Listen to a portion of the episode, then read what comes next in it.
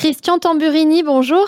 Bonjour. Batibot, c'est un rover sous-marin qui part pour un très long séjour dans les abysses de la Méditerranée au large de Toulon. Quelle sera sa mission? La première mission, c'est déjà d'explorer le milieu profond qu'on connaît encore mal, voir le, changement climatique, l'impact du changement climatique en milieu profond. Ensuite, c'est aussi euh, voir euh, la biodiversité du milieu profond qui est encore euh, mal connue. Donc une partie environnementale liée au changement climatique et une partie liée à la biodiversité. Et inclus dans cette biodiversité, c'est étudier en particulier les organismes bioluminescents, c'est-à-dire les organismes qui produisent par eux-mêmes leur propre lumière. On sait que c'est un trait fonctionnel qui est très important dans le milieu océanique puisque 75% de ces organismes seraient euh, bioluminescents. Maintenant, on a besoin de comprendre aussi à quoi servirait cette bioluminescence. On sait que ça peut être utilisé pour attirer, pour euh, repousser, pour communiquer, mais on est en train aussi de penser que ça peut avoir des liens avec le cycle du carbone des océans et c'est une des choses qu'on veut aussi euh, essayer d'étudier avec Batibot, mais pas que. Vous l'avez dit, on connaît mal en fait les profondeurs des mers et des océans. Peut-être qu'on n'en a pas vraiment conscience, mais c'est très difficile en fait d'organiser des missions à cette profondeur. Là, c'est 2500 euh, mètres de fond.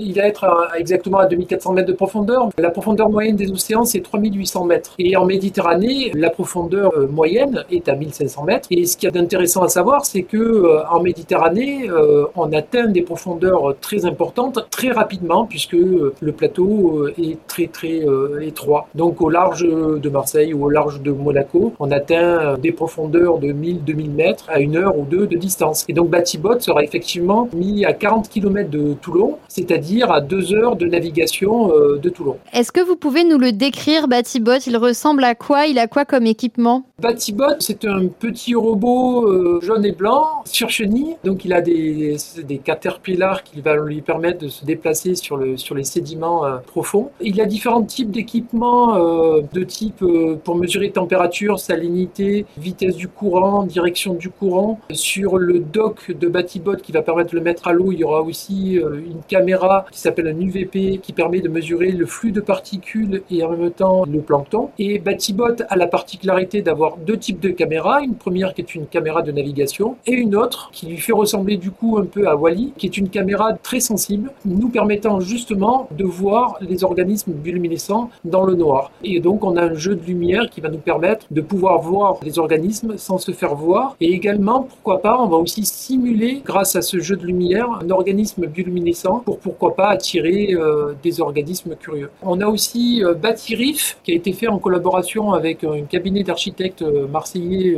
Rougerie Tangram, c'est une sorte de récif artificiel, c'est ça? Tout à fait, c'est un récif artificiel qui a été euh, réalisé en ciment par euh, la société Vika et euh, par impression 3D parce que on voulait essayer d'avoir un objet qui nous permettait de prendre de la hauteur pour Batibot, mais aussi un objet qui permettait d'avoir le maximum d'infractuosité à l'intérieur pour que des organismes puissent s'accrocher sur ben, le minéral que constitue le, le, ciment, un minéral inerte donc. Donc il va être colonisé au fur et à mesure. Et en plus, on va utiliser la propriété que les organismes bioluminescents peuvent avoir, le plancton bioluminescent qui va traverser ce bâtirif va être stimulé mécaniquement parce qu'il va toucher ce bâtirif et en mettant Batibot face au courant, on va pouvoir voir ces organismes bioluminescents. À 2400 mètres euh, au fond de la mer, comment on fait pour que ce robot fonctionne en fait Où est-ce qu'on branche la prise? C'est une bonne question. Contrairement à Persévérance qui est sur batterie, nous on va pouvoir communiquer avec Batibot facile puisque Batibot va être connecté à une boîte de jonction scientifique et cette boîte de jonction scientifique va être connectée à une infrastructure qui est en train de se mettre en place, qui est un télescope à neutrinos qui est relié à la Terre par un câble de 40 km. Donc Batibot eh ben, pourra se déplacer, voir et on pourra communiquer. C'est comme si on, va avoir la fibre à 2400 mètres de profondeur et en plus de l'énergie, ce qui donc euh, nous permet d'être 24 heures sur 24, 7 jours sur 7 connectés à Batibot.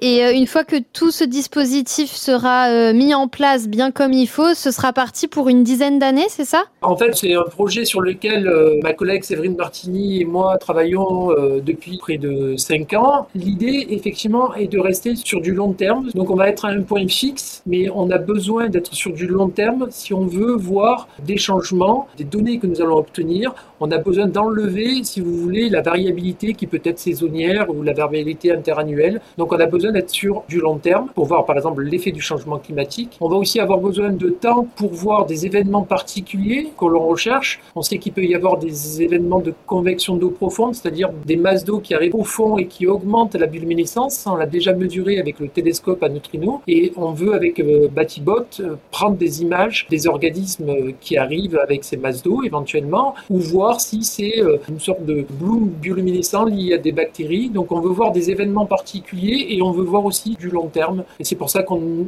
pense cibler minimum 5 ans, 10 ans et après pourquoi pas plus longtemps. Ce type de mission, c'est exceptionnel. On a déjà vu ça ailleurs dans le monde ou c'est une première c'est la première fois en Europe, en tout cas, qu'on va avoir un rover euh, à 2400 mètres de profondeur euh, et câblé. Au niveau euh, international, le papa de Batibot, qui s'appelle d'ailleurs Wally, a été déjà mis en place à 800 mètres de profondeur au large du Canada pour étudier plutôt des sources d'eau froide. Donc on est assez confiant sur la faisabilité puisqu'il y a un retour par rapport aux capacités d'un engin tel que Batibot là-dessus. Mais c'est vrai que c'est assez exceptionnel de pouvoir mettre toute cette infrastructure, cet observatoire profond qu'on est en train de mettre en place avec ce robot. Donc c'est un observatoire profond, câblé, qui nous permet d'avoir des données en temps réel et en direct. Christian Tamburini, merci beaucoup. Merci à vous.